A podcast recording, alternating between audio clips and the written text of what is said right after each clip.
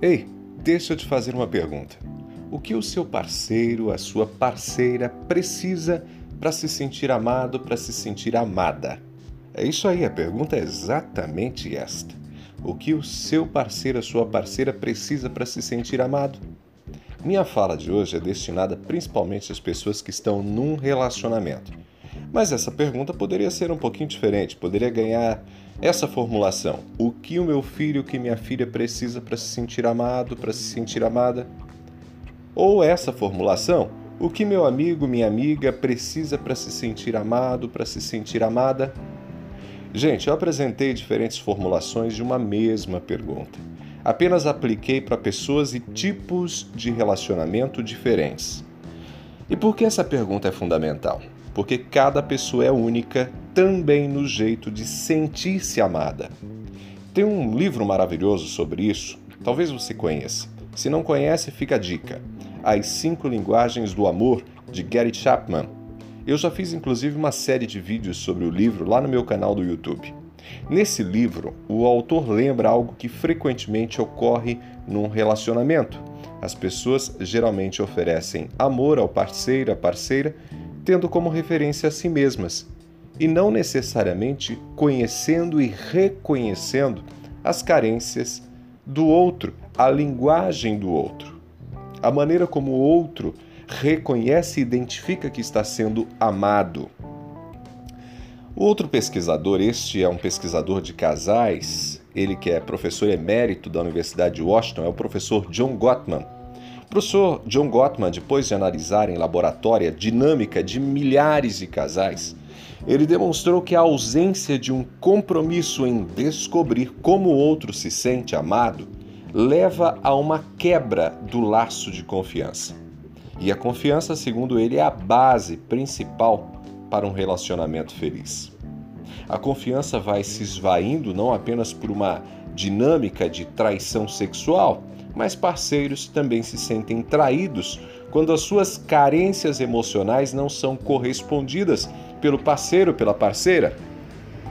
Vamos falar aqui de alguns exemplos.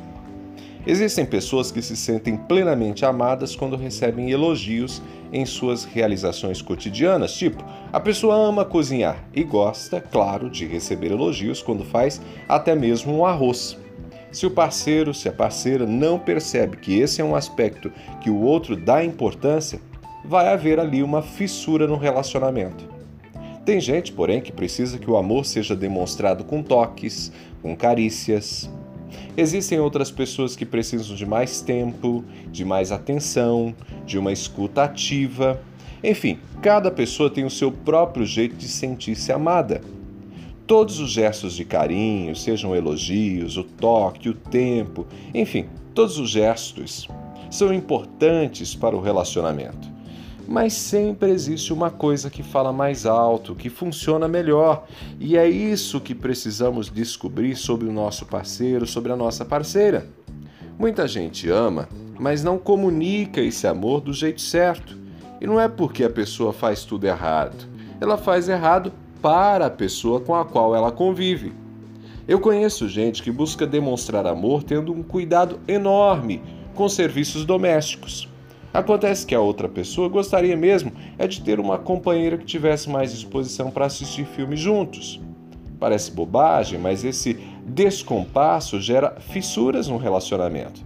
Quem quer ver os filmes não se sente amado, porque a outra pessoa está sempre ocupada com o trabalho de casa. Por isso, perguntar-se o que meu parceiro, o que minha parceira precisa para se sentir amado, para se sentir amada, pode ser o primeiro passo para um relacionamento muito melhor. É fácil descobrir? Hum, depende. Perguntar para o outro é sempre uma alternativa. Porém, a maioria das pessoas não se conhece o suficiente, e por isso uma pergunta do tipo: Ei, o que você precisa para se sentir amado? Uma pergunta desse tipo pode não ser totalmente compreendida. O parceiro, a parceira, que ouvir a pergunta pode achar que é uma ironia, que é uma provocação ou que é uma brincadeira. E se o relacionamento já estiver assim um pouquinho desgastado, a pergunta pode até resultar em agressões verbais. Então, para descobrir no diálogo como o outro se sente mais amado, mais amada, é preciso criar um ambiente favorável para que esse diálogo aconteça. Mas existe uma outra alternativa que geralmente funciona: a observação das prioridades do outro. Por exemplo, quem convive comigo vai perceber que a atividade intelectual é o que mais me dá prazer. Eu amo ler, amo estudar, amo escrever, gosto de ensinar em aulas, em áudios, em podcasts, em vídeos, ou seja, não é difícil concluir que reparar no meu trabalho, apreciar o que eu faço, interagir de forma inteligente com tudo que eu produzo é uma maneira de tocar o meu coração.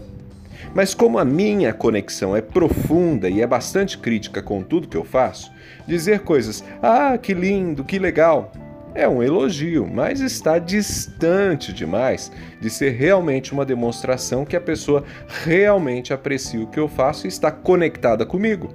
Então, se a minha esposa, que convive comigo há tantos anos, diz apenas que legal, pode ter certeza que eu não vou me sentir amado com esse que legal. Então, a observação das prioridades do outro pode te ajudar a descobrir o que faz seu parceiro, a sua parceira se sentir amado, se sentir amada. Ela ama música?